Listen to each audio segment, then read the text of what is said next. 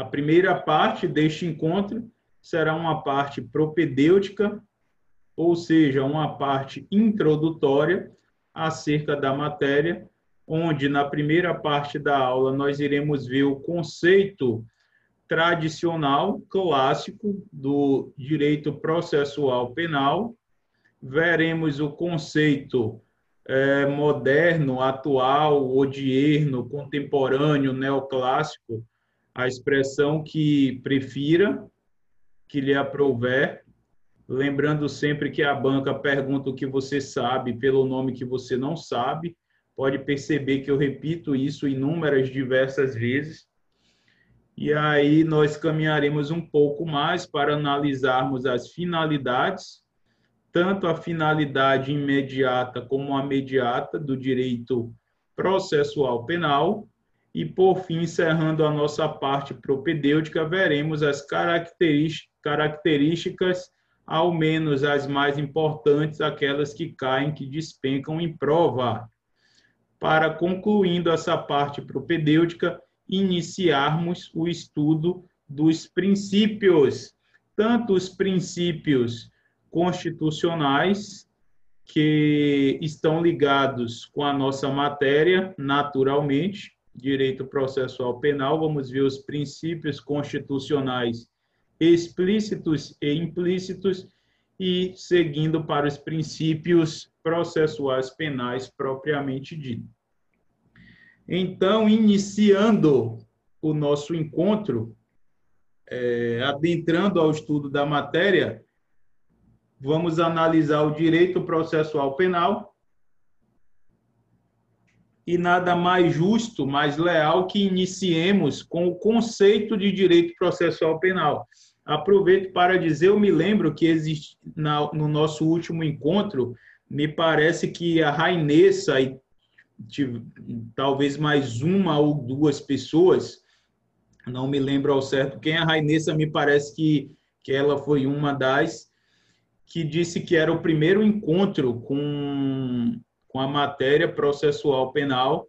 Então, sugiro que preste bastante atenção nesses conceitos, nessa parte conceitual, nessa parte introdutória, nessa parte propedêutica, porque, via de regra, é negligenciada por todo iniciante né, nos estudos, mas essa parte é a base. Quando você constrói uma base sólida, quando sua base ela está sedimentada, certamente você conseguirá responder diversas questões só com base na parte conceitual e principiológica normativa acerca da matéria, ok?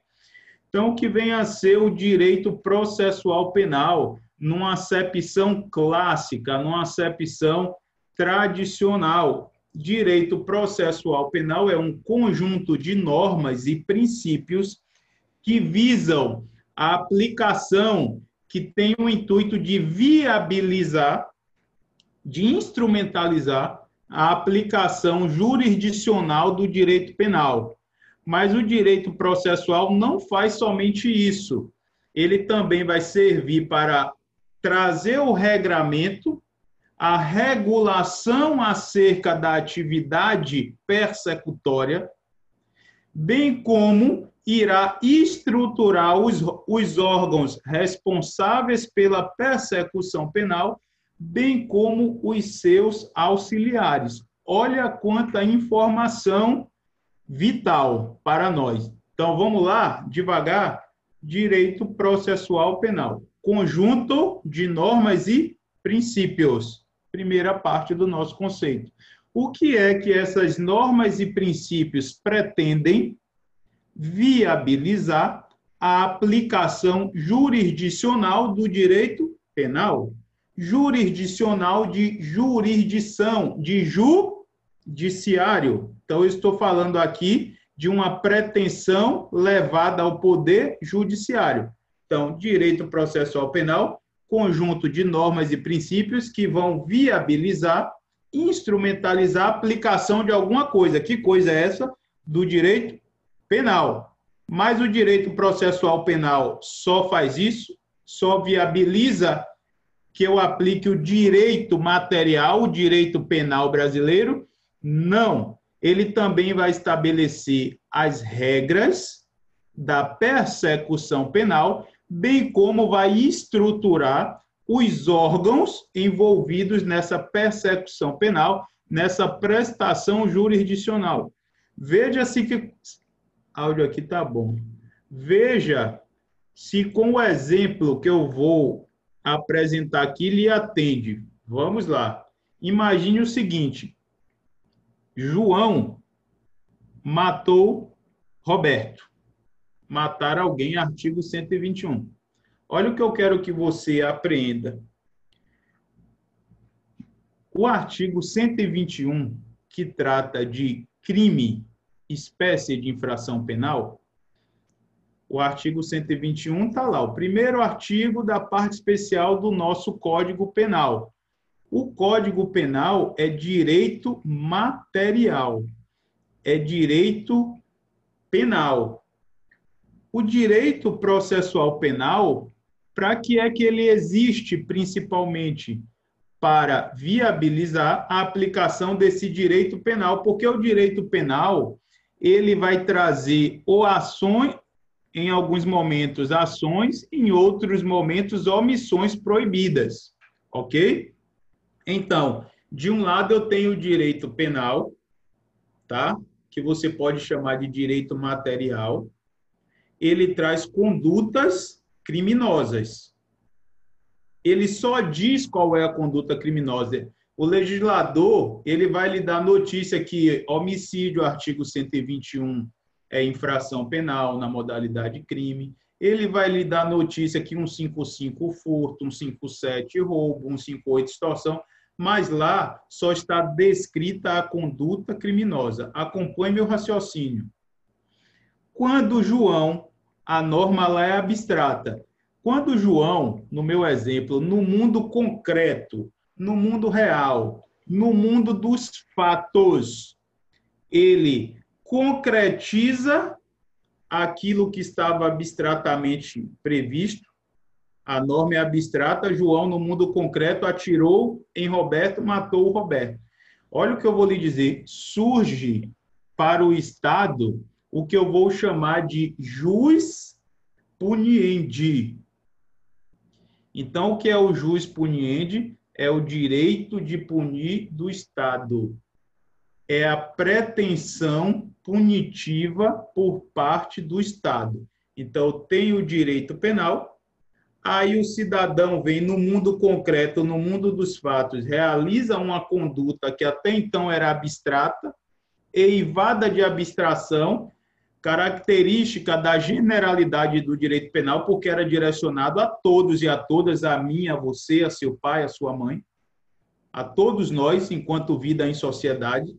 A norma está lá abstrata. João concretizou essa norma. Quando João concretiza no meu exemplo, matando Roberto, e no meu exemplo, João é maior e capaz, maior de 18 anos e capaz, nasce para o Estado o direito de punir que eu vou chamar de jus puniendi. Aí vamos lá. Olha o que eu estou ali dizer. Primeira parte do nosso conceito. Primeira parte do nosso conceito. Conjunto de normas e princípios que vão viabilizar o quê? A aplicação do direito penal. Por que essa parte do nosso conceito? Porque eu tenho o direito penal, trazendo o que é crime, e o direito processual penal é quem vai dizer, quem vai regulamentar a atividade persecutória. Aí abre um parêntese. Agora, em apertada síntese, porque vamos verticalizar, aprofundar essa parte do nosso estudo, tenha em mente que a atividade persecutória é o seguinte: é uma fase pré-processual, investigação criminal, ok? Pela autoridade policial, pela Polícia Civil, pela Polícia Federal, e a parte de processo penal propriamente dito, certo? Então, quando o indivíduo comete um crime, surge para o Estado o direito ao jus puniendi, que é o direito de punir, e esse direito de punir ele é exercido pelo direito processual penal, porque é o direito processual penal quem vai estabelecer essas regras.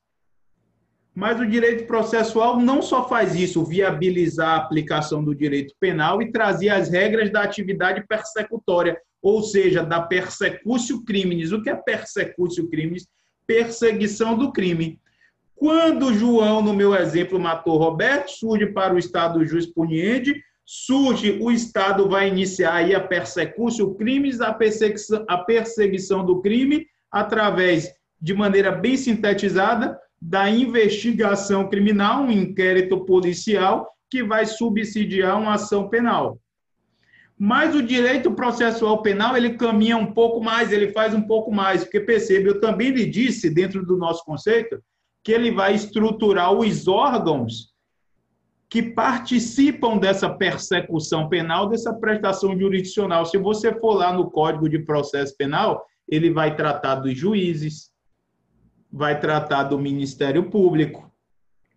O direito processual penal vai tratar da defesa do acusado, vai tratar dos auxiliares da justiça, exemplo oficial de justiça, peritos. Entendemos isso? É, o, o, o direito processual penal, imagine na minha realidade, aconteceu um crime, eu na condição de autoridade policial, delegado de polícia civil. Acontece um crime, é o direito processual penal, o crime está descrito aonde? No direito penal, numa norma abstrata. É o direito processual penal, por exemplo, que vai estabelecer o regramento, já lhe disse mais de uma vez, da persecução penal. Ele vai dizer assim: autoridade policial, nesse caso, você pode iniciar persecução penal, a perseguição do crime de ofício. A gente vai ver lá na frente nos crimes de ação pública incondicionada. Mas olha só a autoridade policial: haverão casos que você estará condicionado a um requisito de procedibilidade sem o qual você não conseguirá startar e iniciar persecúcio crimes da perseguição do crime. Vale dizer, a representação do ofendido. Então, é nesse sentido que eu te dei notícia do conceito. Conjunto de normas e princípios que viabilizam a aplicação do direito penal, bem como estabelece o regramento para persecução penal e estrutura os órgãos envolvidos e seus, e seus auxiliares na persecução penal. Ficou claro o conceito de, de. Me dê um retorno aí, por favor. Eu estou achando meio denso. Ficou claro? O conceito de, de direito processual penal de maneira sintetizada, de maneira sintetizada, vocês já ouviram falar na expressão jus poenale? Jus poenale nada mais é do que o conjunto de todas as normas materiais penais. Porque perceba, eu não só tenho crime no Código Penal. Por exemplo, o Decreto-Lei 3688 de 41, que traz as contravenções penais, ao menos a maioria, porque eu não só tenho contravenção lá nesse decreto, ele também é norma material. Então, de maneira sintetizada, e já foi cobrado assim em prova, aqui serve o direito processual penal, a aplicação do jus poenale. A aplicação do direito penal objetivo, já foi cobrada essa expressão também. Direito penal objetivo, jus poenale, você pode até encarar, de certa forma, como sinônimo na resolução de sua questão de direito penal. Mas frisando mais uma vez, o que é, acompanhe meu raciocínio, o que é juiz poenale? Conjunto de todo, todas as leis. Então, eu tenho o Código Penal, eu tenho a lei do tráfico de drogas, a lei 11.343, que traz lá tipos penais. Eu tenho o decreto-lei 3688 de 41 que traz contravenções. O que eu quero que você tenha em mente é que eu não só tenho crime no Código Penal, na sua maioria, mas vamos lembrar que eu tenho legislações alienígenas, extravagantes, esparsas, ou seja, Eu tenho legislações outras que não o Código Penal prevendo o tipo penal. Tudo ok? Sim, sim, sim, beleza. Então, sintetizando, sem maiores delongas, de maneira bem chuta, direito processual penal. Primeira parte, vamos dividir nosso conceito em três partes? Primeira parte. Conjunto de normas e princípios que vão viabilizar a aplicação do direito penal. Mas é só isso? Aí mete uma vírgula aí. Bem como, bem como regulará a atividade de persecução penal. Se você quiser abrir um parêntese aí, bota investigação pela Polícia Judiciária mais processo, ação penal, fecha parênteses. E, por fim, para fulminar, concluir o nosso conceito, ficar completinho, e vem também estruturar os órgãos e seus auxiliares, os órgãos e auxiliares que participam da prestação jurisdicional, que participam da persecução penal, se assim preferir. Agora, autular. Esse é o conceito tradicional, é o conceito clássico. Direito penal serve a aplicar, direito processual penal, me perdoe, serve à aplicação do direito penal. Nós temos um conceito odierno, um conceito moderno, um conceito atual, tá? Atualmente, prefere-se a expressão processo penal constitucional ou processo penal justo. Mororó, o que é isso? É o seguinte: o processo penal justo, o processo penal constitucional vai dizer calma, alto lá. Realmente direito processual penal é isso que a corrente tradicional clássica está dizendo. O direito, o processo penal vai servir à aplicação do direito penal. O direito processual vai servir à aplicação do direito penal, do direito material. Mas calma, vamos dar uma temperada, vamos dar uma melhorada nesse conceito e vamos inserir aqui uma outra coisa de vital importância. Ao lado de servir a aplicação do direito penal, o direito processual penal não pode ter de vista os princípios constitucionais e os direitos fundamentais individuais do cidadão. Deverá haver um verdadeiro equilíbrio entre o jus puniendi, entre a pretensão punitiva do Estado, entre o direito de punir do Estado e o direito de liberdade do cidadão. Eu deverei respeitar princípios como da vedação das provas ilícitas, como o princípio da presunção de inocência, como o princípio da publicidade, dentre outros, ok?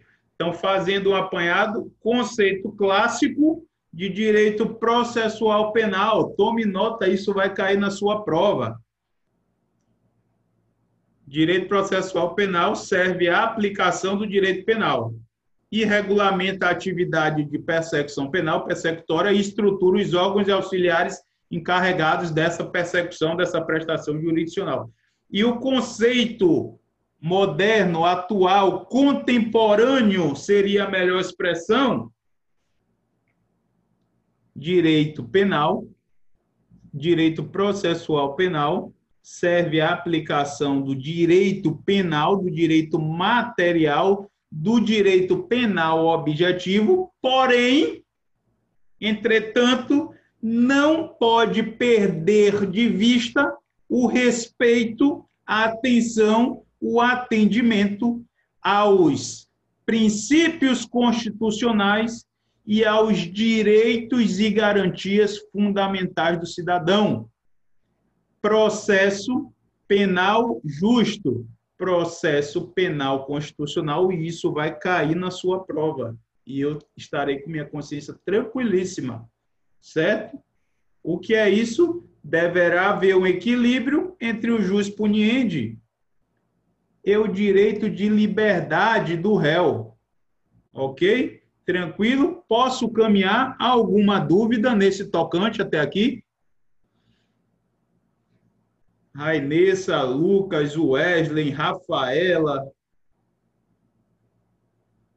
Adelmo, não sei quem são, são sempre os mesmos. Essa galera aí é são os que passam, né? Vamos lá.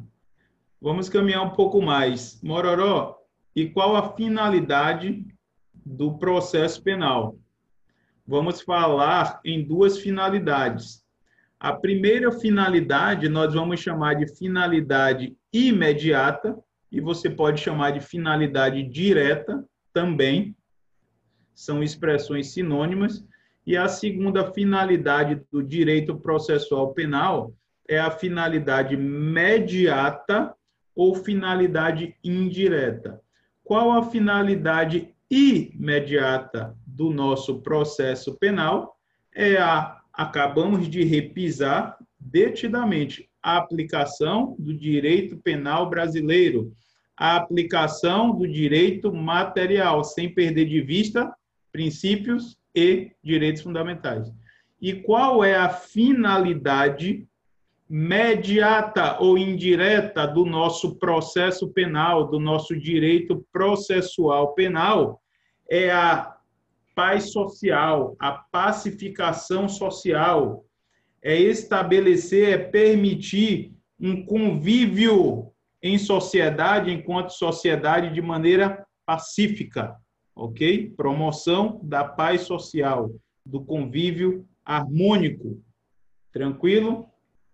E quais as características do direito processual penal? eu vou lhe dizer que o direito processual penal ele é autônomo, instrumental e também é normativo.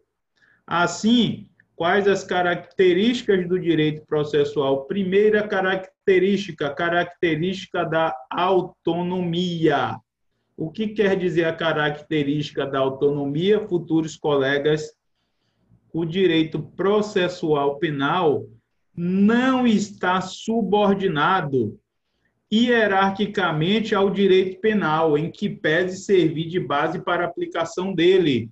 Não há qualquer hierarquia entre direito processual penal e direito penal. É ramo do direito autônomo que existe independentemente do direito penal.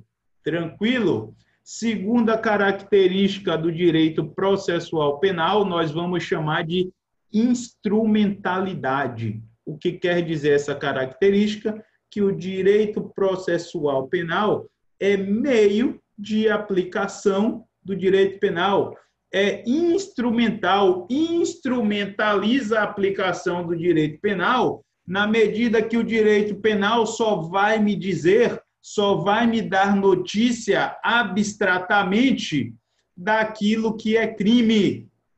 E, por fim, a característica da normatividade quer dizer que o direito processual penal é disciplina normativa, ok? Disciplina normativa trata de normas, tanto sim que tem uma codificação própria, tem um código, vale dizer, Código de Processo Penal.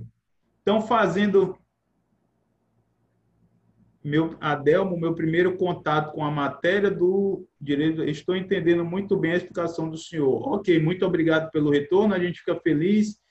Roberto, dos delitos e das penas, deixa bem claro como é importante. Dos delitos e das penas do sempre festejado e queridíssimo César Becaria camarada lá em 1700 alguma coisa, 1800 e alguma coisa, já tinha um posicionamento de vanguarda com relação a vários temas que é discutido hoje. Faça questão depois, se quiser, Roberto, a gente bate papo sobre isso.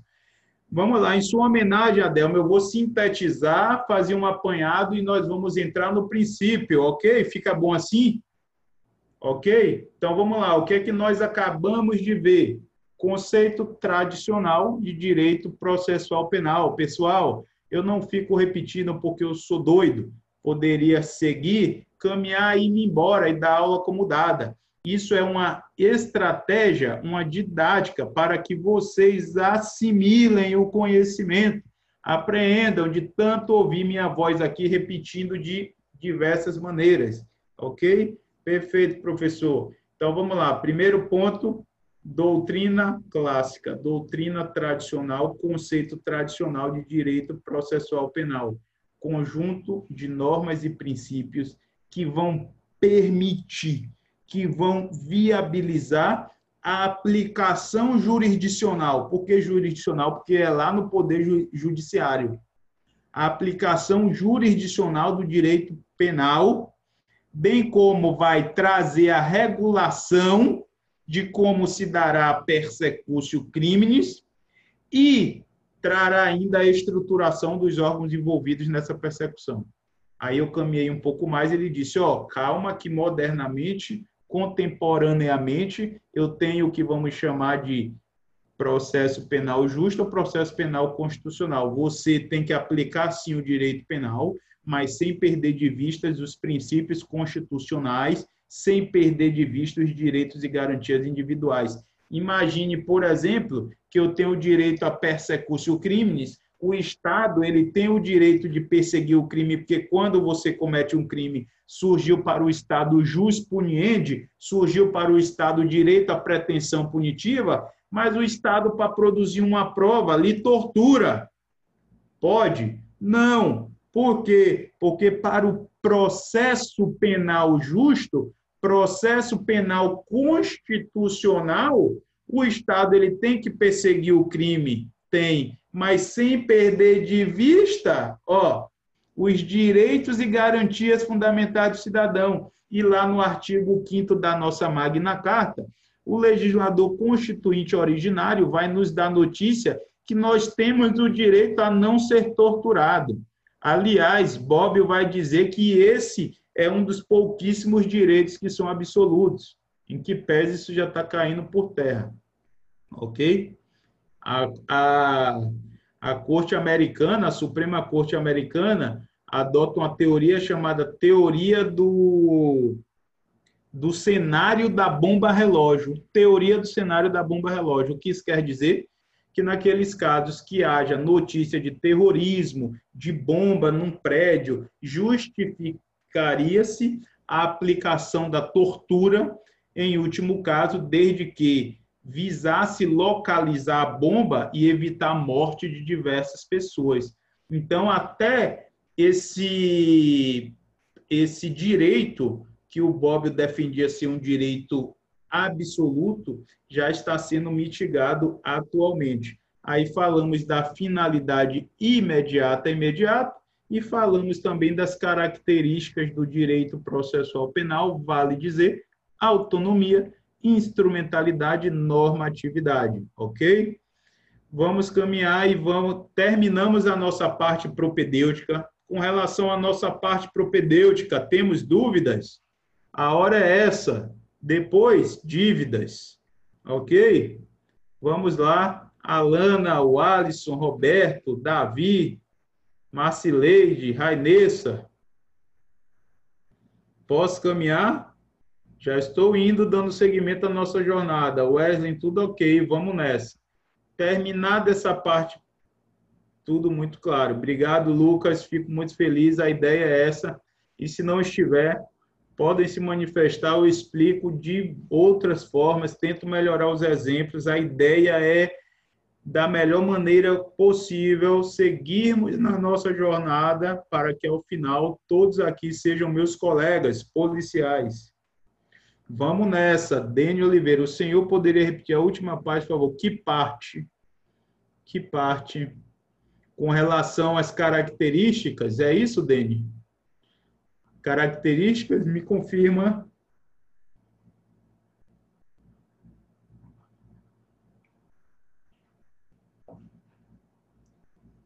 Vamos nessa, Deni. Vamos nessa. É tranquilaço. Vamos lá. Eu tenho algumas características, certo? O direito. Vamos lá. Quais as minhas características? Ó, nariz formato de bola, achatado, cabelo cor, pardo, certo? Se eu for falar aqui a característica desse óculos, eu vou falar, ó, de cor, tem uma cor preta, tem uma lente. Então, características do direito processual penal nada mais é do que descrever as partes que o compõem. Então, diante de tudo que nós vimos, eu vou lhe apresentar três características indissociáveis. Elas estão intimamente ligadas, são intrínsecas ao direito processual penal. A primeira característica, autonomia. Olha só, por que o direito penal é autônomo? É importante dizer que ele é autônomo para que não se crie uma confusão de que porque o direito, o processo penal serve para aplicar o direito penal, ó, uma coisa, vamos lá, venha comigo aqui, Dani. Eu tenho o Código Penal, não tenho? Imagine que aqui está o Código Penal. Imagine que aqui está o meu CPP, o Código de Processo Penal. O Código de Processo Penal, ele traz um regramento, traz as regras de como eu vou punir o camarada que violou esse daqui, ó, o Código Penal. OK? Por exemplo, é o Código de Processo Penal que vai dizer assim: olha só, você vai interrogar o réu lá no final. É o Código de Processo Penal que vai dizer como é que vai ser feita determinadas perícias, qual o prazo do laudo, qual o prazo para o delegado relatar um inquérito policial. Compreendeu? Então, aqui eu tenho o Código Penal e aqui eu tenho o Código de Processo Penal. Para que é que serve o Código de Processo Penal? Para estabelecer as regras, como é que eu vou aplicar, como é que eu vou punir o camarada que violou esse daqui, ó, Código Penal. É por isso que eu estou lhe dizendo o seguinte, ó, para havia uma confusão em ah, se o Código de Processo Penal quer criar esse mecanismo de aplicação do Código Penal, ele é subordinado. E não é. Inclusive, uma classificação que se tinha de direito é, penal subjetivo já está ultrapassada.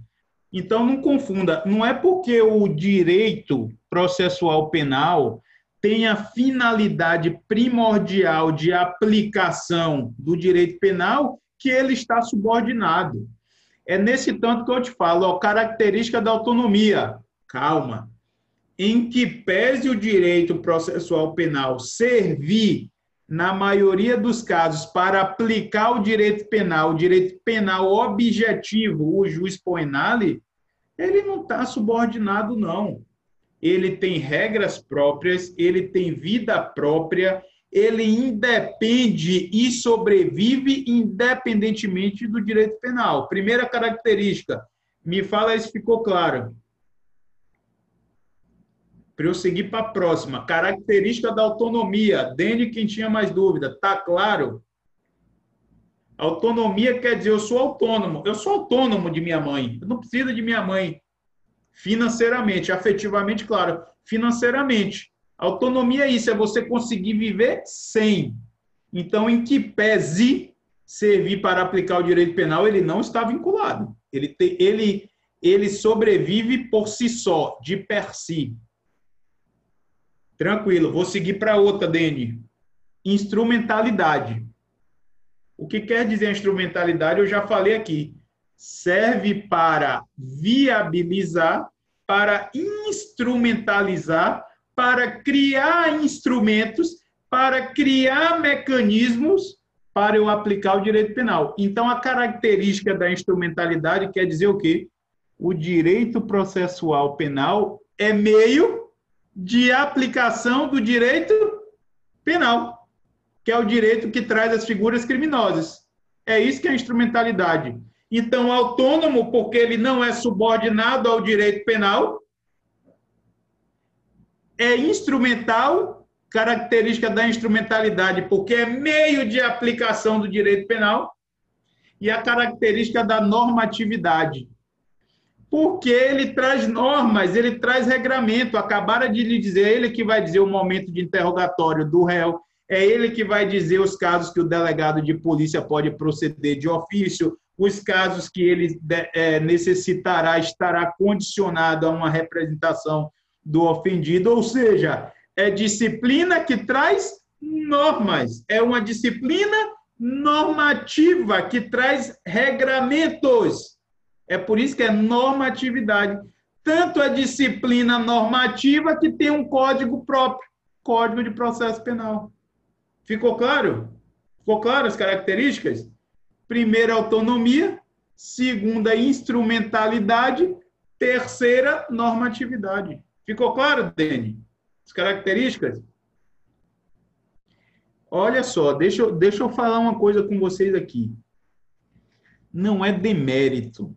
Se você preferia estar em sala de aula, olhando para vocês tete a tete, o momento não nos permite. Nem a distância geográfica. Então, temos que agradecer imensamente essa ferramenta. Mas olha só o que eu vou dizer para vocês. Não é demérito. As pessoas que passam são as que estão despidas dessa vaidade. Então, não entendeu? Não dá uma de infantil lá do primário, não, que está com vergonhazinha e vai levar a dúvida para casa. Ainda que estejamos no meio virtual, manda mensagem.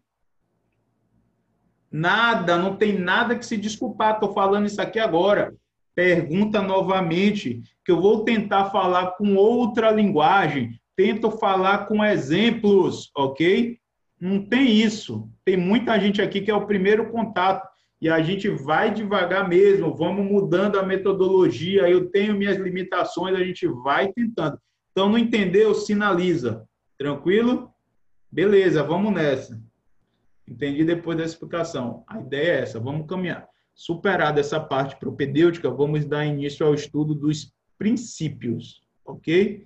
Aí eu vou começar te falando em que pese serem conceitos enxutos, é, são de uma, de uma riqueza, de uma carga de riqueza extremada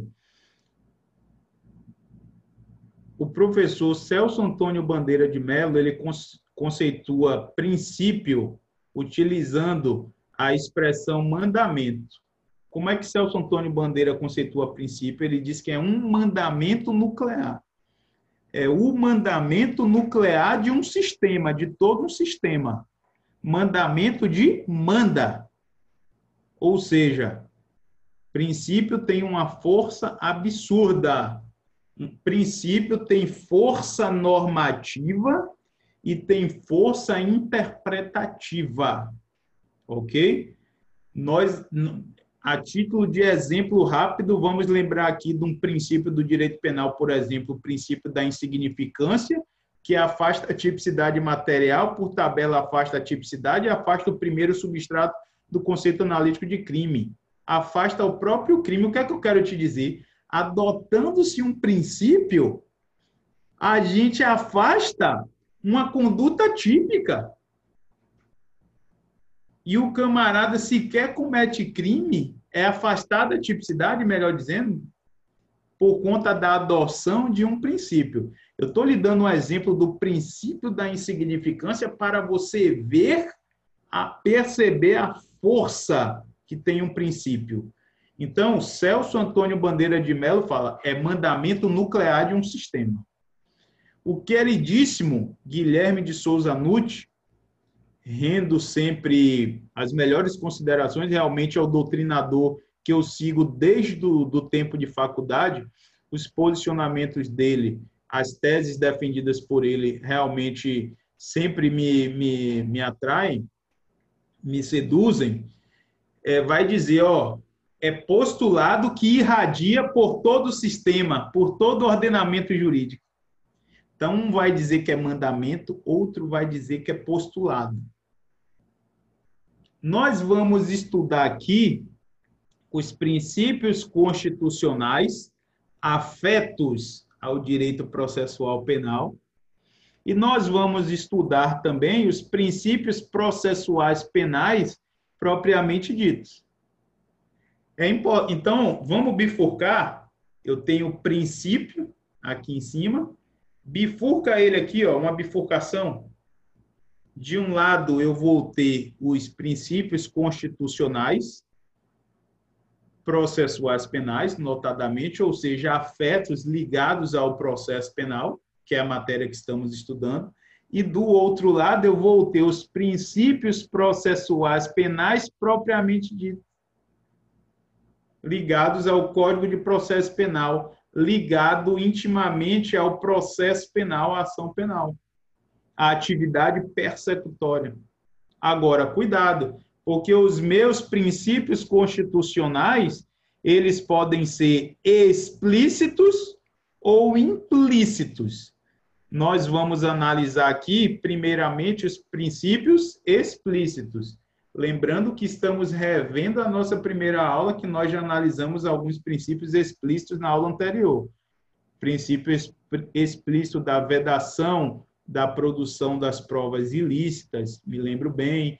Vimos o princípio da ampla defesa, vimos o princípio do contraditório, também chamado de princípio da bilateralidade da audiência, vimos o princípio da plenitude da defesa intimamente ligado com o Instituto do Tribunal do Júri, ok?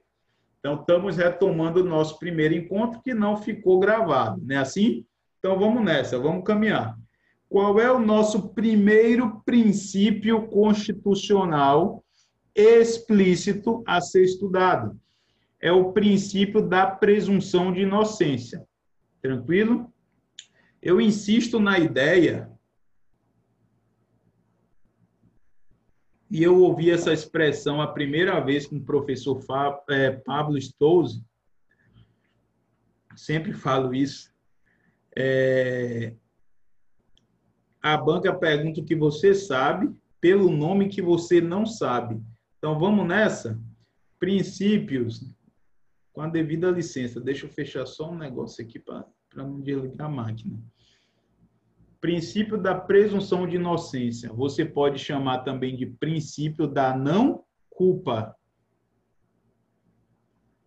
Princípio da não culpabilidade. Outra expressão. Princípio do estado de inocência. E agora o meu preferido, que é uma expressão utilizada pelo professor Eugênio Pacelli. Princípio da situação jurídica de inocência. Agora, meu amigo, deixa eu ver aqui, Amanda, Marcileide, Dene, Laís e outros, Natália, Delmo, por aí vai, Alan, olha só, o Alisson Roberto, por aí vai. Olha só, já pensou a banca, você sabe tudo domina tudo de princípio da presunção de inocência. Aí a banca coloca lá, de acordo com o princípio da situação jurídica de inocência. Você, caralho, eu nunca ouvi falar desse processo. Perguntou o que você sabe pelo nome que você não sabe. Então, vamos seguir. Onde é que está o princípio do estado de inocência Onde é que está o princípio da não culpa, da não culpabilidade, princípio da presunção de inocência? Se é um princípio constitucional expresso, naturalmente, notadamente, ele está esculpido, previsto em algum lugar da nossa Magna Carta, da nossa Constituição Cidadã. Vale dizer, artigo 5 inciso 57. O legislador constituinte originário, ele vai dizer mais ou menos assim, ó, ninguém poderá ser considerado culpado até o trânsito em julgado de sentença penal condenatória. Princípio do acesso. Cara, Dênio, o princípio do. Cara, Dênio, me perdoe. Princípio do acesso ao judiciário me parece que se aproxima mais do princípio da inafastabilidade da jurisdição, ok? Não, não tem a ver, tá? Princípio do acesso ao, ao judiciário, abre um parêntese, princípio da inafastabilidade da jurisdição. Todo mundo tem direito de ação, todo mundo tem direito de buscar prestação jurisdicional, Agora, se o Estado vai lhe dar ou não, é outra coisa. Certo? Pois anote. Vamos seguir, vamos caminhar. Então, o que é que quer dizer o princípio da não culpa da presunção? Vamos, vamos traduzir o que quer dizer a previsão constitucional quando o legislador fala ninguém poderá ser considerado culpado até o trânsito em julgado da sentença penal condenatória, de sentença penal condenatória, o legislador está falando assim, ó, meu amigo, minha amiga, até que haja uma sentença penal irrecorrível, eu não posso considerá-lo culpado. Eu só posso afirmar que você é culpado depois do trânsito em julgado da sentença condenatória. Depois que não caiba mais qualquer recurso, vale dizer, depois que a sentença é irrecorrível, depois que a sentença fez coisa julgada material. Eu só posso afirmar que um cidadão é culpado de acordo com o ordenamento jurídico brasileiro, depois que a sentença transitou em julgado. O que é que quer dizer transitou em julgado? Não cabe mais qualquer recurso. Lembra da nossa do nosso diálogo a banca pergunta o que você sabe pelo que você não sabe? Ó, sentença transitada em julgado quer dizer sentença irrecorrível. Quer dizer, sentença que não admite mais recurso. Quer dizer, coisa julgada material. Fez coisa julgada material. Tá? Perceba que eu sou neurótico, eu tenho muita preocupação com isso. E há muito tempo eu tenho defendido e difundido que de maneira desleal as bancas colocam nos editais que que cobrará noção de direito penal e processual penal e não tem assim procedido, tá? Então, se na sua prova tem, por exemplo, de acordo com a Constituição Federal, a pessoa só poderá ser considerada culpada depois que a sentença fizer coisa julgada material, tá certo. Se também trouxer assim, depois que fizer coisa julgada, também tá certo. Porque, inclusive, a Constituição utiliza esse termo, coisa julgada. Entendemos isso? Então, traduzindo o preceito constitucional, que quer dizer o princípio da presunção de inocência, você só é considerado culpado depois que a, a decisão que lhe condenou não admite mais qualquer recurso, ela é irrecorrível. E quais as consequências que nos apresenta o princípio da presunção de inocência? A primeira consequência e de extrema importância. O ônus da prova, em regra, caberá a acusação. Quem é o órgão legitimado a acusar? Quem é o órgão legitimado à propositura da ação penal? O Ministério Público, na nossa esfera estadual, através do promotor de justiça.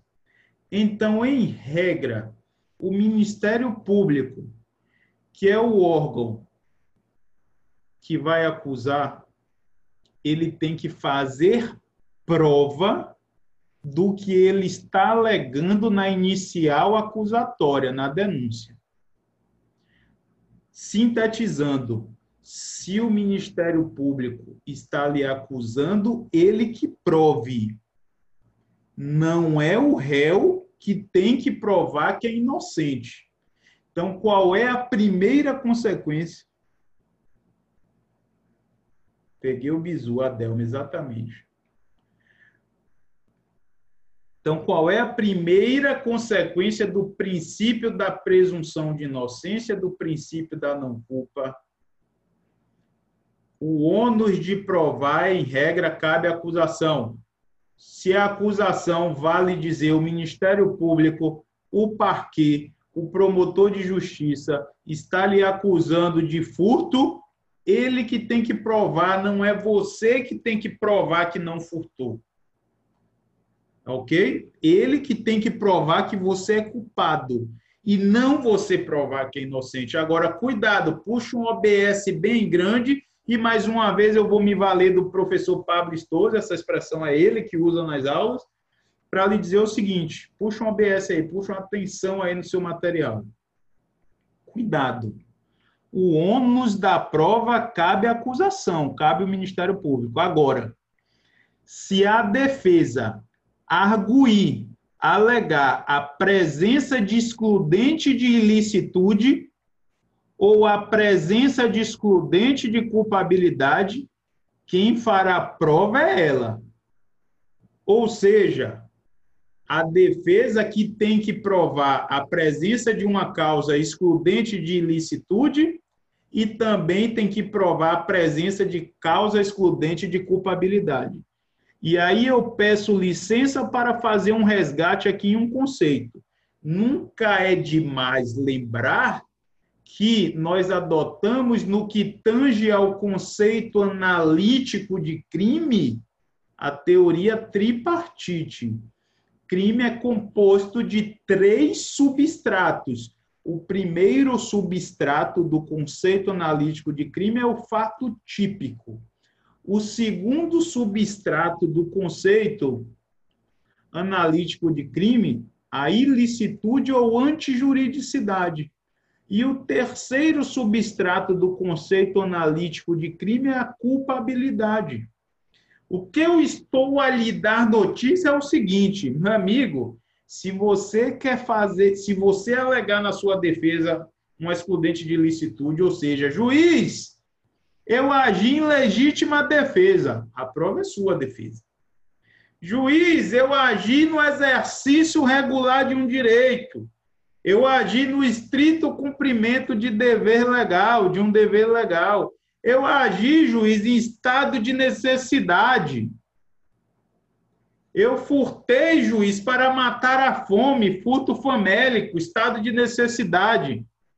A prova é sua. Entendemos isso? Se você quer excluir lá a culpabilidade, o terceiro substrato, aduzindo, por exemplo, que na época do fato o seu cliente era inimputável, era menor de idade, e a gente sabe que o primeiro elemento da culpabilidade é a imputabilidade. Se você quer arguir lá um erro de proibição, excluindo a potencial consciência da ilicitude, a prova é sua. Então vamos lá. Primeira consequência do princípio da presunção de inocência. Em regra, o ônus da o ônus cabe à acusação. A acusação tem que provar que o réu é culpado. Essa é a regra de ouro. Puxa um OBS. Ocorre que, qual é a exceção? A presença de excludente de ilicitude e a presença de excludente de culpabilidade, quem tem que fazer é o réu, através de seu defensor, ou advogado constituído ou defensor público. Bem como a presença de causa extintiva de punibilidade, que está no artigo 107 do CP, as causas extintivas de punibilidade, por exemplo, morte, prescrição, a doutrina vai dizer que quem tem que fazer prova também é a defesa. Embora eu discorde, porque entendo ser matéria de ordem pública e matéria de ordem pública o juiz tem que decretar de ofício. Tá? Entendemos isso? Posso caminhar? Segunda consequência do princípio da presunção de inocência. Excepcionalidade das prisões cautelares. Se eu presumo que o réu é inocente, eu só posso prendê-lo preventivamente e temporariamente em caráter excepcional. A prisão cautelar ela, em qualquer das modalidades, é última rácio, é em último caso. Ok? É a segunda consequência do princípio da não culpa, excepcionalidade das prisões cautelares, e a terceira consequência, excepcionalidade de qualquer medida restritiva de direito, constritiva de direito, vale dizer, excepcionalidade de qualquer medida cautelar diversa da prisão. Por exemplo, proibir o réu de frequentar um determinado lugar. Então, proibir o réu de se aproximar de uma determinada pessoa, testemunha, ofendido. Então, toda medida constritiva de direito individual, em respeito ao princípio da presunção de inocência, também é excepcional. Então, primeira consequência do princípio da não culpa, da não culpabilidade, da presunção de inocência, do estado de inocência, qual é? O ônus da prova. Em regra, cabe a acusação. Segunda consequência, excepcionalidade das prisões cautelares. Terceira consequência, excepcionalidade da decretação de qualquer medida constritiva de direito individual. Tranquilo? Vou caminhar um pouco mais. Até aqui tudo bem? É bom que a aula fica gravada, Deni. Qualquer coisa você fica aí ó, ouvindo essa minha voz aí, anotando, voltando, eu não sei se pode voltar. Vou caminhar um pouco mais.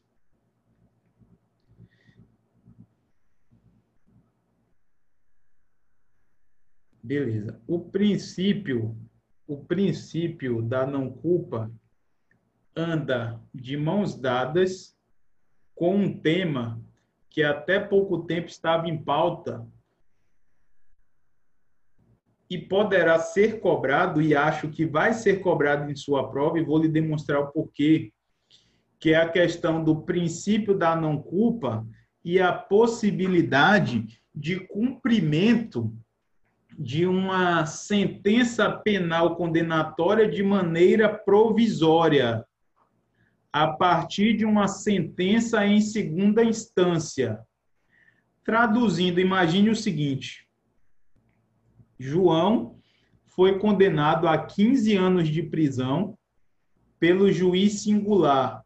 Você pode chamar de juiz singular, você pode chamar de juiz, juiz ou juízo de piso, juiz monocrático, mono de um, é, enfim. Então, ó, imagine o seguinte: o juiz monocrático, o juiz singular, que é esse juiz que a gente tem na nossa comarca, próximo da gente, ele julga João a 15 anos de prisão. João recorre para quem? Para o Tribunal de Justiça. O que é que o STF liminarmente, em outubro de 2016, decidiu? Olha só, quando eu tenho um réu condenado em primeiro grau, pelo juízo de piso, pelo juízo singular, e o Tribunal de Justiça, em segunda instância, confirma essa condenação, ele já pode ser preso para iniciar o cumprimento da pena de maneira provisória. E aí o Supremo Tribunal, olha, vê se isso lhe interessa. Em outubro de 2016, proferiu essa decisão liminar, dizendo, olha, quem foi condenado em segunda instância já pode, já pode não, deverá cumprir pena. Não por outro motivo, o ex-presidente Lula, Luiz Inácio Lula da Silva, cumpria pena provisoriamente, com base nesse argumento, porque ele tinha sido condenado em segunda instância.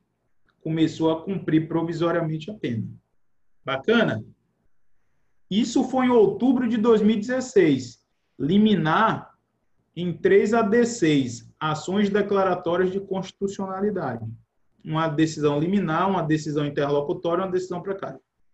Quando foi em novembro de 2019, 7 de novembro de 2019, um pouco mais de três anos depois da decisão liminar, dizendo que você podia, podia não, que o juiz deveria impor o cumprimento provisório de pena para aqueles condenados em segunda instância, no mérito, por seis votos a cinco, o Supremo Tribunal Federal sedimentou, firmou o entendimento de que, em respeito ao princípio, e aí é que entra o estudo do nosso princípio, porque a principal fundamentação, lembra que eu lhe disse que o princípio ele serve, ó, como intérprete da norma, ele, ele é normativo, o Supremo Tribunal Federal, com base no princípio da presunção de inocência, com base no princípio da, do estado de inocência, da situação jurídica de inocência, disse: ó, ei, eu não posso impor ao condenado em segunda instância o cumprimento provisório da pena. Por isso é que o presidente, o ex-presidente Lula à época foi posto em liberdade. Então, primeiro posicionamento, admitiu-se em outubro de 2016 em caráter liminar que quem fosse condenado em segunda instância, via de regra por um tribunal de justiça, imagine o seguinte, a maioria aí é da Bahia, não é? Vamos dizer que o juiz condenou lá em São Sebastião do Passé João por oito anos por tráfico de drogas. Quando João recorre, ele recorre ao Tribunal de Justiça, que fica aí no CAB. O que é que o STJ, o STF, o Supremo disse? Olha, nesses casos que o Tribunal de Justiça, que fica aí no CAB, cada estado tem o seu, confirma, diz assim, o réu é culpado mesmo, ele já deverá ser recolhido à prisão e começar a cumprir pena. Isso em outubro de 2016. Só que em novembro de 2019, quando ele julgou o mérito, ou seja, julgou definitivamente a causa, em um controle concentrado de constitucionalidade, no ADC, numa ação declaratória de constitucionalidade, e a ação declaratória de constitucionalidade tem efeito erga omnes, ou seja, serve para todo mundo, não é só para as partes no processo. Ele disse assim: ei, em respeito ao princípio da presunção de inocência, eu não poderei admitir que depois que condenado em segunda instância, o réu comece a cumprir pena. E não confirmou a decisão liminar. Deu para entender?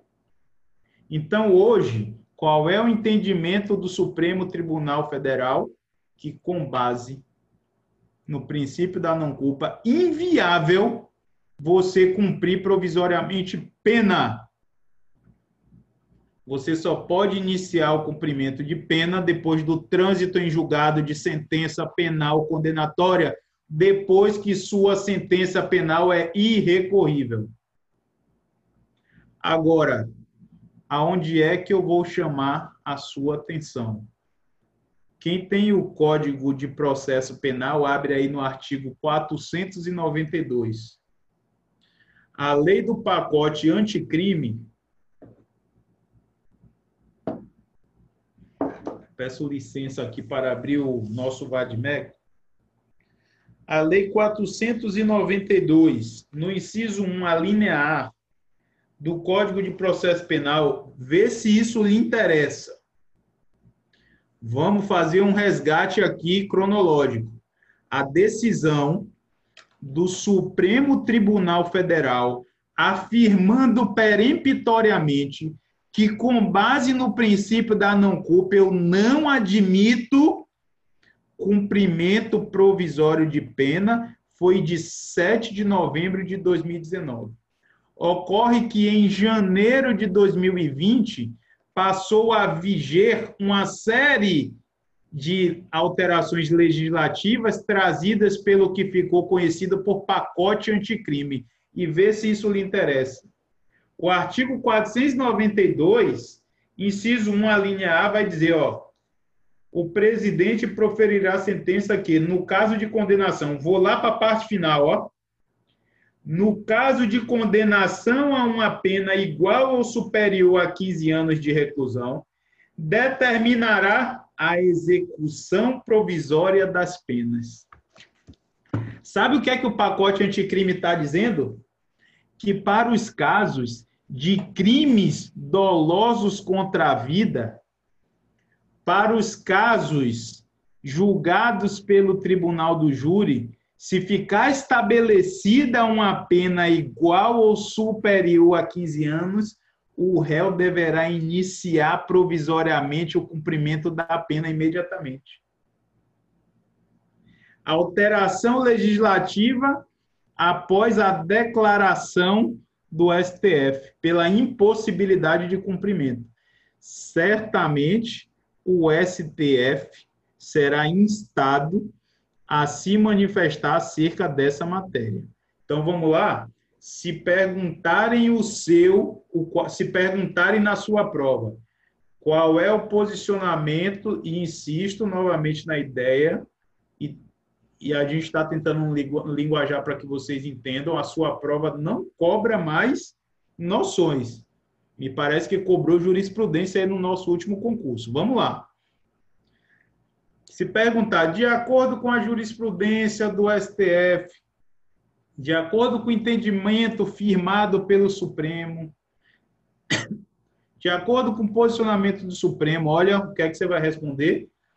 Que o Supremo não admite cumprimento provisório de pena para o STF, soar que, soar que se falar em cumprimento de pena depois que a sentença é recorrível. Ponto.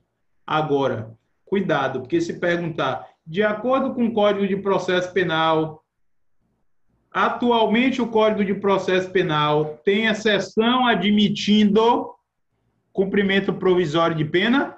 Tem. Qual é a exceção lá que o Código de Processo Penal traz?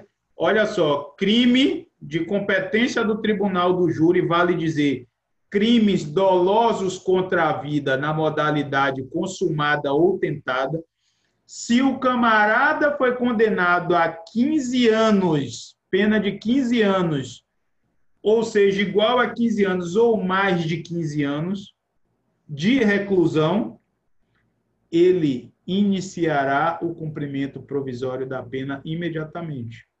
De onde é que eu extraio isso? Artigo 492, inciso 1, a linha E, inserido no CPP, pelo que ficou conhecido por pacote anticrime. Me parece que o que eu tenho para expor acerca do princípio da situação jurídica de inocência é isso. Ok? Alguma dúvida com relação ao princípio da presunção de inocência? Vamos nessa, a hora é essa. Guardando para eu caminhar um pouco.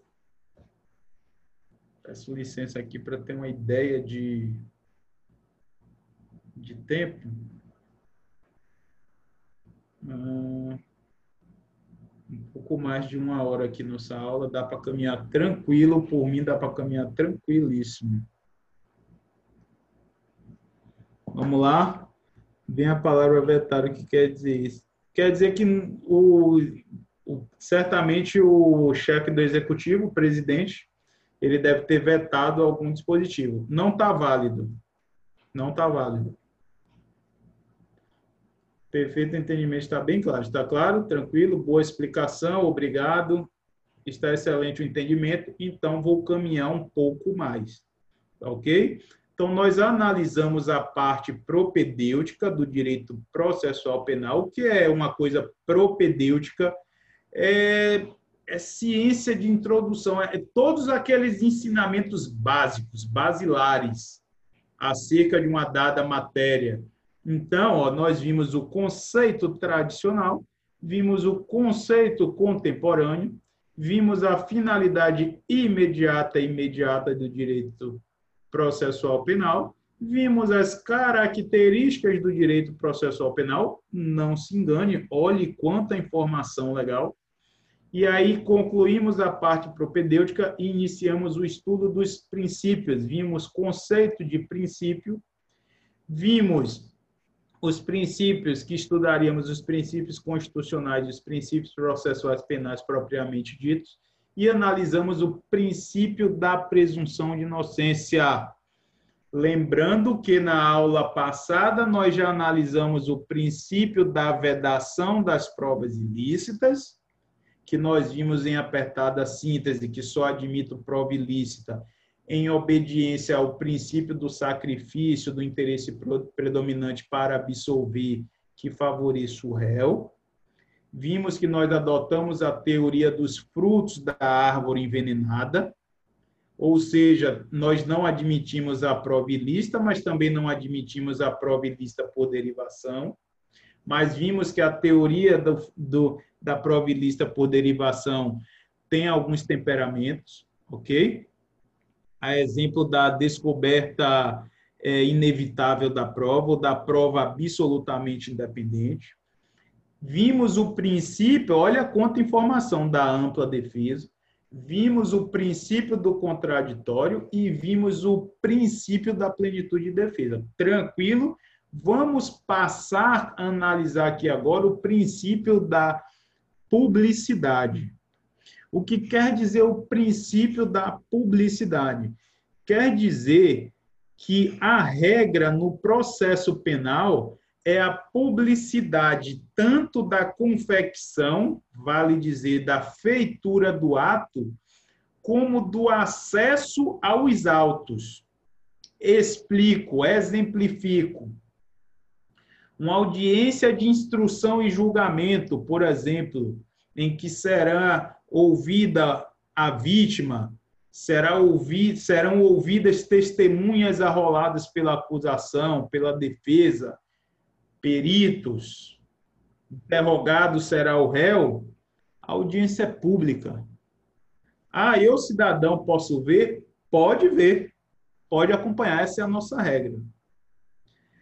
E se eu chego no balcão e peço vistas, mas eu não sou advogado, eu não tenho capacidade postulatória, eu posso fazer vista dos autos?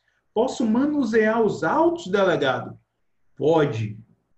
Estou lhe dando notícia do dever ser. Na prática, lhe confesso que, na qualidade de advogado que já fui, na prática, já me deparei com muito problema por não ter procuração nos autos. Então, estou lhe dando notícia do dever ser. O dever é, na prática, infelizmente, nem sempre a prática retrata o direito que está positivado. Por isso que nós, na qualidade de cidadãos, temos que valer o nosso direito, conhecê-lo e fazer valer. Então, o que quer dizer o princípio da publicidade? Que eu, enquanto cidadão, tenho acesso tanto à feitura do ato, momento que ele está sendo produzido, confeccionado, como tenho acesso ao processo propriamente dito. Em regra, os atos processuais e os autos do processo. O que é autos do processo? Quando você chega lá que o cara lhe entrega o processo, ele não tem uma capa, ele não tem uma porrada de folhas, aquilo ali são os autos do processo. Quando ele um processo autuado, que já tem uma roupagem. Ah, eu tenho acesso? Tem. Por quê? No processo vige o princípio da publicidade processual. A regra é que os atos são públicos. Agora, excepcionalmente, se há um interesse ali na, na defesa da intimidade de alguém, se há o um interesse na manutenção da ordem social, o juiz poderá restringir a publicidade do ato ou restringir o acesso aos autos. Então, qual é a regra? É que todo cidadão tem direito a acompanhar a feitura do ato processual, bem como a ter acesso ao processo. E, excepcionalmente, calma, que nem todo direito é absoluto. O juiz, se o interesse da intimidade, o direito da intimidade de alguém o exigir, ou a ordem social, o interesse da ordem social exigir, poderá restringir o acesso do ato ou do processo ao próprio juiz, claro, na qualidade de presidente, de julgador, ao Ministério Público, na qualidade de órgão acusador, à defesa.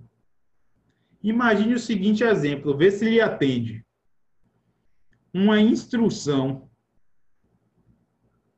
uma audiência de instrução e julgamento, em que será ouvida a ofendida, a vítima de um bárbaro crime de estupro, capitulado lá no artigo 213 do Código Penal.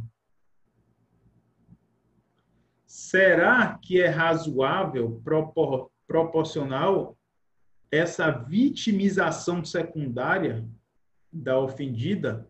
Imagine num caso desse uma audiência pública, se eu for seguir a regra, Imagine numa audiência dessa chegando aquela visitação de estudantes de direito, 10, 15 pessoas para assistir uma audiência. Ah, mas o ato é público. E aí a pessoa já terá que rememorar aquela agressão, aquela violência e ter que passar por isso na presença de estranhos. Vê se esse exemplo lhe atende. Então a regra é que o ato ele é público, princípio da publicidade. Agora, excepcionalmente, se o interesse da intimidade de alguém, o direito à intimidade de alguém, ou a ordem social exigir, o juiz vai restringir a publicidade do ato somente às partes. Vê se lhe interessa, abre lá a sua Constituição Federal no artigo 93, inciso 9. E depois o artigo 5 inciso 60, me parece.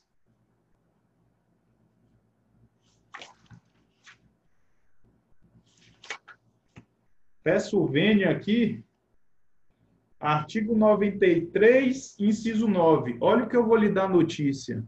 Vou ler aqui o dispositivo constitucional. Todos os julgamentos dos órgãos do Poder Judiciário serão públicos. Todos os julgamentos. Mororó vai ter uma audiência lá, vai ser julgado lá um homicida. Eu posso assistir? Pode, direito seu.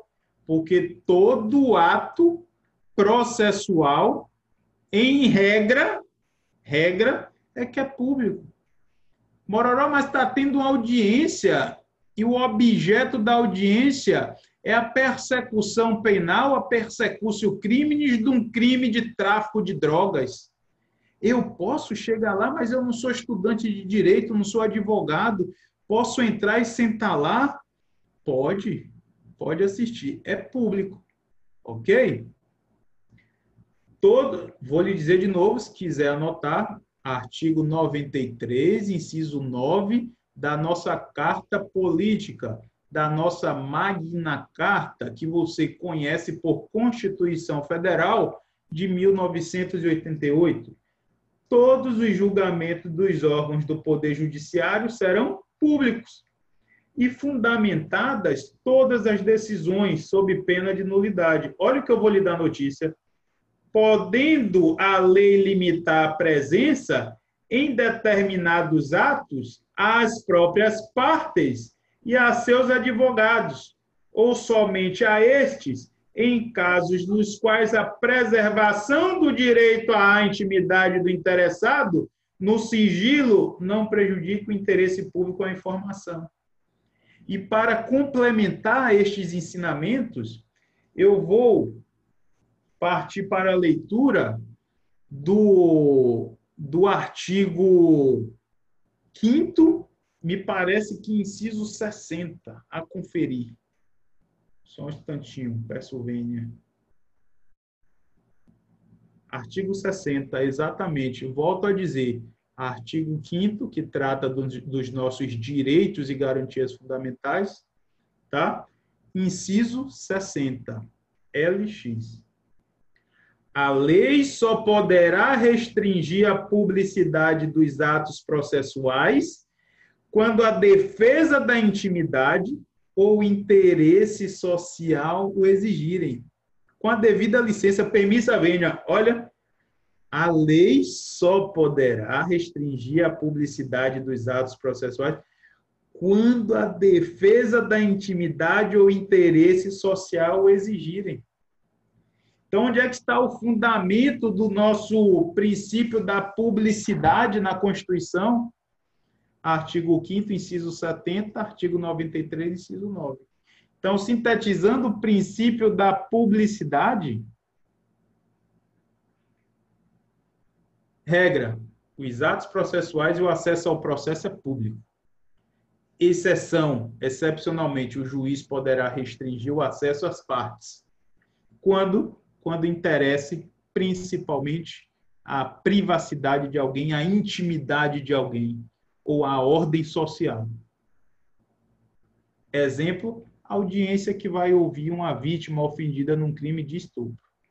E aí eu vou lhe apresentar uma classificação doutrinária com base nessas informações. A doutrina vai dizer assim, ó, a publicidade, ela pode ela é classificada em e anote isso, em primeira espécie, primeira classificação, publicidade geral.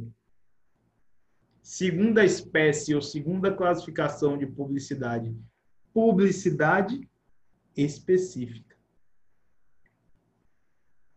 O que quer dizer a publicidade geral? A regra. O nome já fala por si só, de per si, publicidade geral. A regra, trata-se da regra. Todos têm acesso aos atos processuais. E o que é publicidade específica? Publicidade específica quando a publicidade será restringida, quando envolver direito da intimidade de alguém ou interesse à proteção da ordem social. Entendemos isso? Então, classificação doutrinária de publicidade do ato público, publicidade geral e publicidade específica. Isso vai cair na sua prova. Pode tomar nota. Tranquilo? Posso caminhar? Princípio. A Lana perguntou: todos têm acesso? Vou em que da publicidade? Vocês perguntaram isso agora ou depois? Vou dizer de novo, Alana. Todos têm acesso. Vou olhar bem aqui. Como a gente fala aqui no Pará, bem aqui. A regra é que todos têm acesso. Volto ali dizer vou lhe narrar episódio que eu já vi acontecer. Claro, se você se dirige até o balcão, até uma vara criminal, pode acontecer na prática, como já vi acontecer.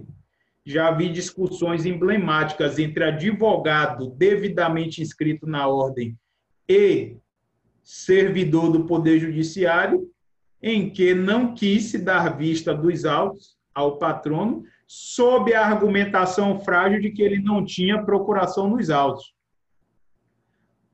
Tô, vou lhe dizer de novo, categoricamente, sem nenhuma margem para erro, toda e qualquer pessoa tem direito a acompanhar a feitura do ato, bem como faz, fazer vista do processo.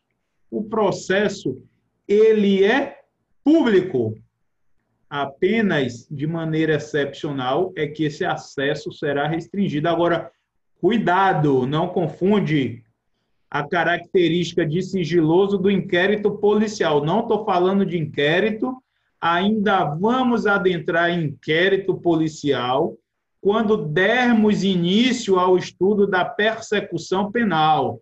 Aí nós vamos estudar inquérito policial, suas características, Vamos estudar as formas de início do inquérito policial, se de ofício ou mediante representação, mediante requisição do Poder Judiciário, do MP, do Ministro da Justiça, prazo para conclusão e por aí vai. Vamos estudar a ação penal, tipos de ação penal. Eu não estou falando de inquérito policial, não confundam. O inquérito policial, sim, é restrito às nem a parte envolvida, porque o réu não tem acesso, o réu só tem acesso através do seu advogado. Mas o réu, pessoalmente, não pode ir lá e fazer vista dos autos. Não confunde. Vou dizer de novo que eu tenho neurose de clareza, fiquei até preocupado. O processo penal é público, qualquer pessoa tem acesso? Sim.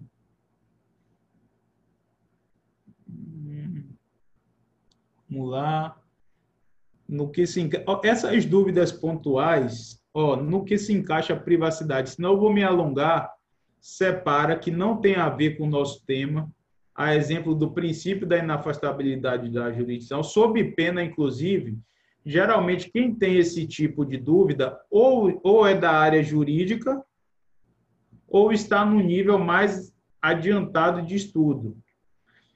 E aí a gente tem que acompanhar o nível de nivelamento, porque se eu saio demais aqui do, do, do, do tema, eu incorro na possibilidade de prejudicar outras pessoas que não tem nada a ver. Eu começo a falar de princípio da inafastabilidade da jurisdição, começo a falar dos delitos da pena, começo a falar, adoro, mas aí eu vou prejudicar outras pessoas, e não é o interesse. Foi antes, beleza, Alan certo? O princípio da publicidade tranquilo. Posso caminhar um pouco mais?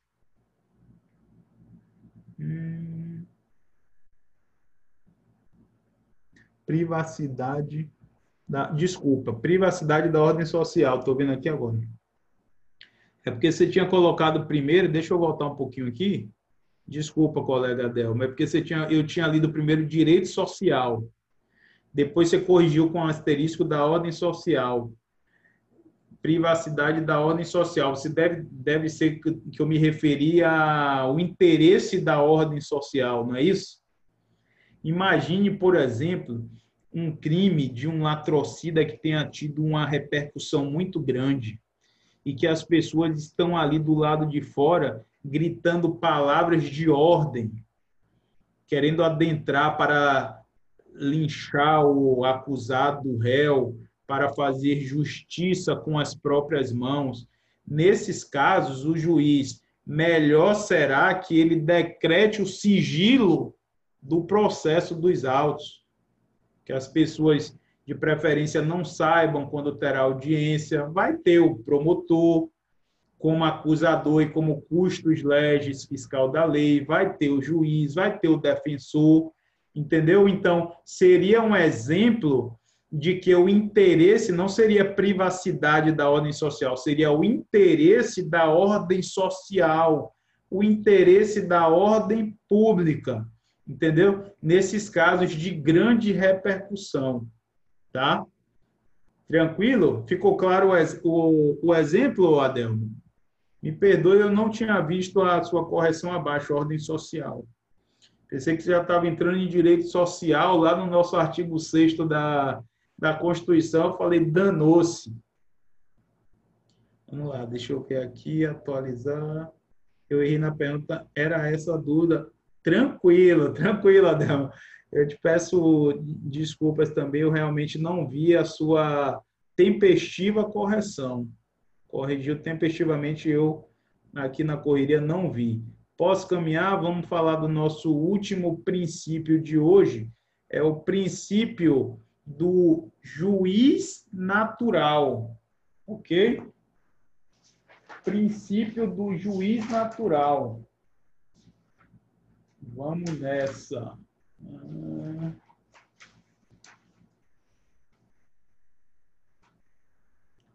Princípio do juiz natural. Vale lembrar que nós estamos analisando os princípios constitucionais explícitos ou expressos que têm ligação com o processo penal. Cara, estou extremamente feliz. Nossos 15, 16 participantes estão aí desde o começo. Vocês estão de parabéns. São esses que passam, viu? Esse princípio tem qual finalidade? O da publicidade dá acesso, dá amplo acesso à sociedade do que está acontecendo. É, inclusive, um, um limite, um limitador. Escutem isso que eu vou dizer para vocês. Todos os princípios não são, não, não é à toa, não sei se vocês perceberam, que o princípio da vedação das provas ilícitas, o princípio da presunção de inocência, o princípio da ampla defesa, o princípio da plenitude de defesa, onde é que eles estão inseridos? No rol dos direitos e garantias fundamentais. Então, o princípio, Dene, da publicidade, mas não só o princípio da publicidade, como todos estes que eu acabara de dar notícia a vocês, servem como por que, que eu preciso da publicidade dos atos? Porque o princípio da publicidade serve como um limitador do direito de punição do Estado. O direito de punir do Estado não pode ser incondicionado, irrestrito. Ele sofre limitações. Quer ver, por exemplo, ele sofre uma limitação de ordem temporal. Porra, professor, o que é isso, limitação de ordem temporal? Fácil para caralho. Você já ouviu com outro nome? Prescrição. É um limite ao jus puniendi. É, o, é um limite ao direito de punir do Estado. O, di, o Estado ele não tem o direito ad eterno de lhe punir. Porra, cometi um homicídio, daqui 40 anos o Estado descobriu que foi eu que me punir. Não pode porque o direito de punir do Estado não é ilimitado. O jus puniendi, a pretensão punitiva, não é ilimitado, incondicionado. Está condicionado a algumas coisas. Então, pra, nesse sentido, para que serve o princípio da publicidade, dentre outras coisas, mas penso que principalmente para limitar a atuação punitiva do Estado. Porque quando você, quando eu, quando a sociedade tem acesso ao que está acontecendo, é público, o Estado fala: opa, peraí, eu tenho que obedecer às regras. Agora, imagine se aquilo for restrito só às partes. O Estado acusação, o Estado juiz vai fazer o que ele bem entende. Ele não vai ser, então, o princípio da publicidade é, inclusive, limitador do poder punitivo do Estado e é também, olha a palavrinha que eu vou lhe dizer, uma forma de controle de nós, enquanto sociedade, controlarmos aquilo que o poder público anda fazendo. Lembrando que lá em direito administrativo você vai ver os princípios que regem a administração pública, não tem? O princípio da proporcionalidade, da eficiência, o princípio da da publicidade, o processo penal nada mais é do que um ato público. É um ato da administração pública também, outra faceta, mas numa acepção ampla não deixa de ser. Então, por que eu preciso da publicidade do processo penal? A uma, porque serve como limite do poder punitivo estatal. O poder de punir, o jus puniendi, não é ilimitado. Há duas, porque quando eu torno isso público, além de limitar, é uma espécie de controle do que a administração pública, do que o Estado na persecução penal está fazendo. Torturou, o que é que vai acontecer? a sociedade vai para cima, a imprensa divulga. Fiz claro isso? Agora ficou, graças a Deus. Pode colocar, vamos para cima. Tranquilo? Nosso último princípio de hoje, que fique claro, é o princípio do juiz natural. Como eu ia dizendo, o princípio do juiz natural notadamente se estamos estudando os princípios constitucionais expressos, ele está explícitos, ele está em algum lugar na Constituição. Mas, professor, mas Mororó, onde é que está? Artigo 5 inciso 53. O legislador constituinte, lá na nossa Magna Carta, na nossa Constituição Cidadã, ele vai dizer mais ou menos assim, ó: ninguém será processado nem sentenciado, senão pela autoridade competente. É a previsão legal do juiz natural, do princípio do juiz natural. Mororó, pelo amor de Deus, traduz esse princípio para mim. Vamos traduzir? O preceito constitucional quer dizer o seguinte, ó. O juiz competente para julgar a causa, ele deve estar ele deverá estar previsto em lei ou na própria Constituição Federal de maneira prévia, ou seja, de maneira anterior ao acontecimento do fato criminoso. Vale dizer, a lei e a Constituição Federal estabelece quem é o juiz competente para julgar os crimes, determinados processos, antes de que o fato criminoso ocorra. Com isso, eu vedo o que a gente vai chamar de tribunal ou juiz de exceção.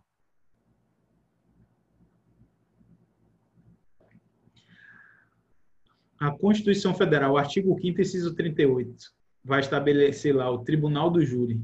Aí ele fala que o Tribunal do Júri vai julgar os crimes dolosos contra a vida. Ok? Está, é o que isso? A Constituição Federal, de maneira prévia, dizendo quem é o juiz competente para julgar. Competência em razão da matéria. Diz, ó, crime que envolve crimes dolosos contra a vida, Tribunal do Júri. Aí Mororó comete um homicídio. Aí o camarada fala assim: rapaz, cometa um homicídio numa, numa comarca do interior. Aí tem um juiz do tribunal do júri e tem um juiz civil que é duro. Aí o cidadão muda a lei e fala assim: ó, o ju... depois que eu cometi o crime, o juiz competente para julgar homicídio são os juízes cíveis das comarcas. Pode isso? Não, porque isso é tribunal de exceção. É tribunal ou juiz de exceção. O que é um tribunal ou juiz de exceção? É quando eu crio, um, eu pego um juiz ou um tribunal e direciono para julgar uma causa, uma determinada causa. Isso fere o princípio da imparcialidade. Então, o princípio do juiz natural, primeiro, conceito, o que é que quer dizer o dispositivo legal? Olha, a lei ou a Constituição tem que dizer, olha, para esse caso A, quem vai julgar esses casos é o juiz tal. Para esses casos B, para crimes de homicídio, quem vai julgar é o determinado juiz. O juiz competente é o juiz tal. Crimes que envolvem tráfico de drogas, quem vai julgar é determinado juiz. Famosa competência em razão da matéria, vou tomar pelo exemplo. Aí depois que eu cometo o crime de tráfico de drogas, aí você muda a legislação para me prejudicar, tribunal de exceção, juízo de exceção fala assim, ó, uh -uh. Quem vai julgar agora crime de tráfico é o tribunal do júri. Além de crimes dolosos contra a vida, é o tribunal. Não pode. Isso é juízo de exceção. Então, princípio do juiz natural. Ninguém será nem processado e nem, e nem sentenciado, senão pela autoridade competente. Traduzindo, a lei e a Constituição tem que dizer as regras do jogo antes da prática do crime. Antes de ocorrer o crime, ele tem que dizer: olha, Crime por tráfico, quem julga crime que envolve violência doméstica tem que ser antes. Crimes que serão da competência do Supremo Tribunal Federal. O presidente da República nos, nas infrações penais comuns será julgado pelo Supremo Tribunal Federal. Os governadores serão julgados pelo STJ. É isso que eu quero dizer. Deu para entender?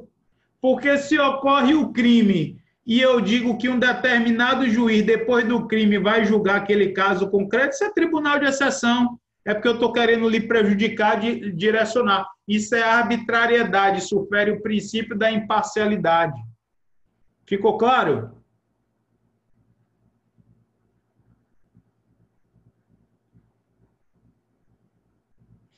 Ficou claro? Sim ou não?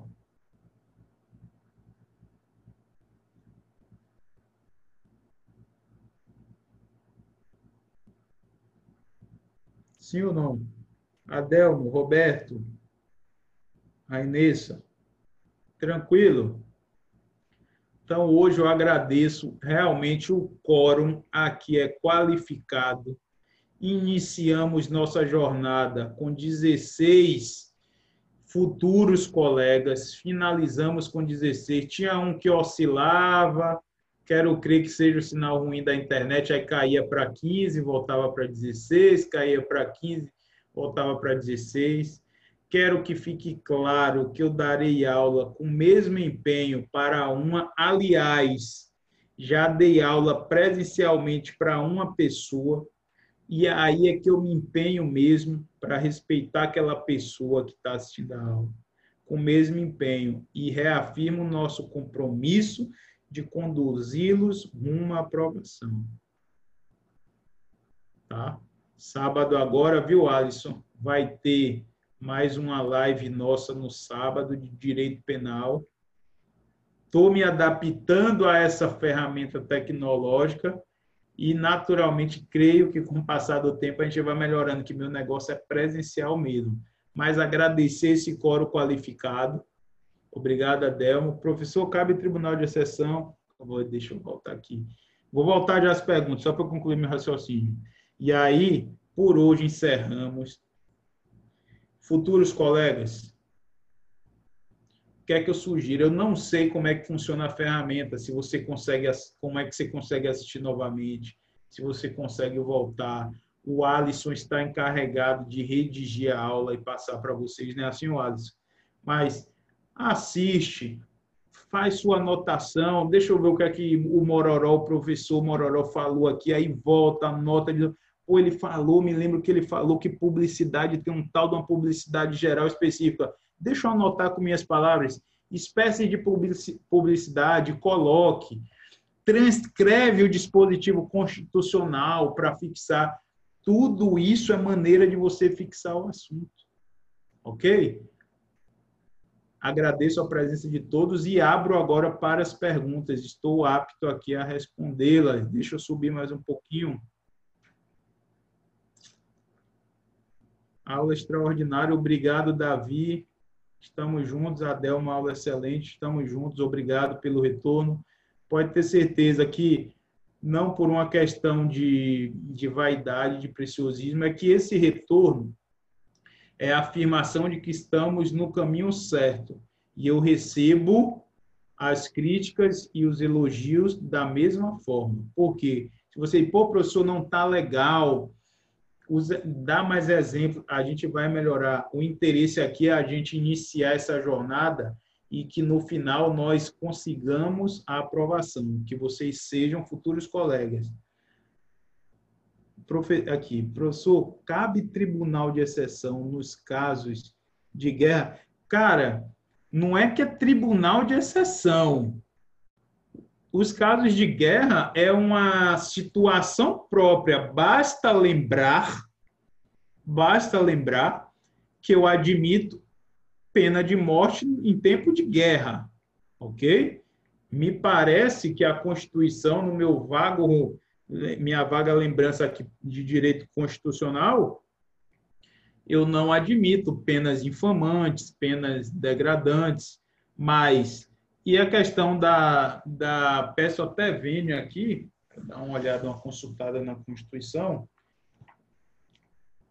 e para concluir o meu raciocínio, é, para você ter uma ideia, a situação de guerra declarada, claro, é uma situação atípica, tá? É uma situação atípica.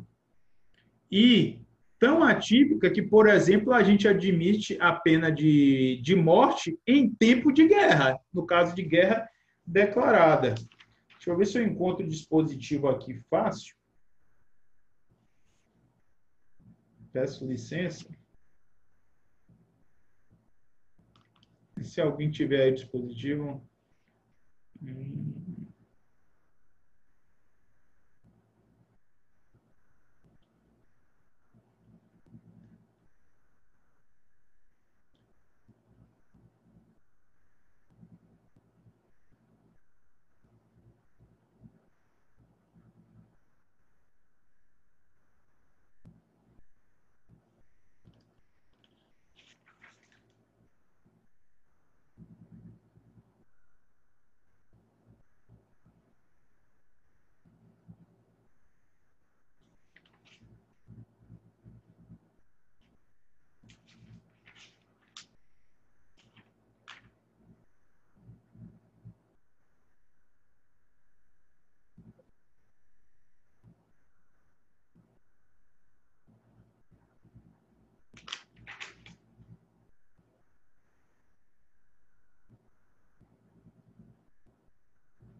Enfim, não achei aqui topograficamente não, mas me parece que o preceito é algo nesse sentido, ok?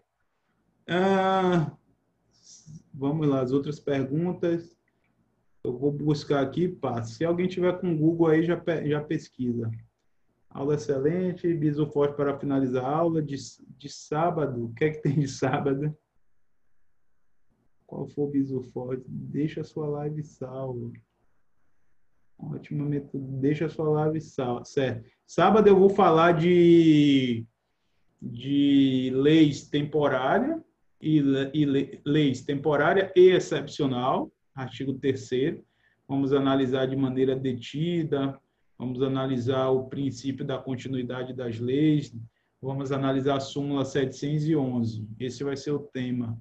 Tema recorrente na prova de vocês, inclusive.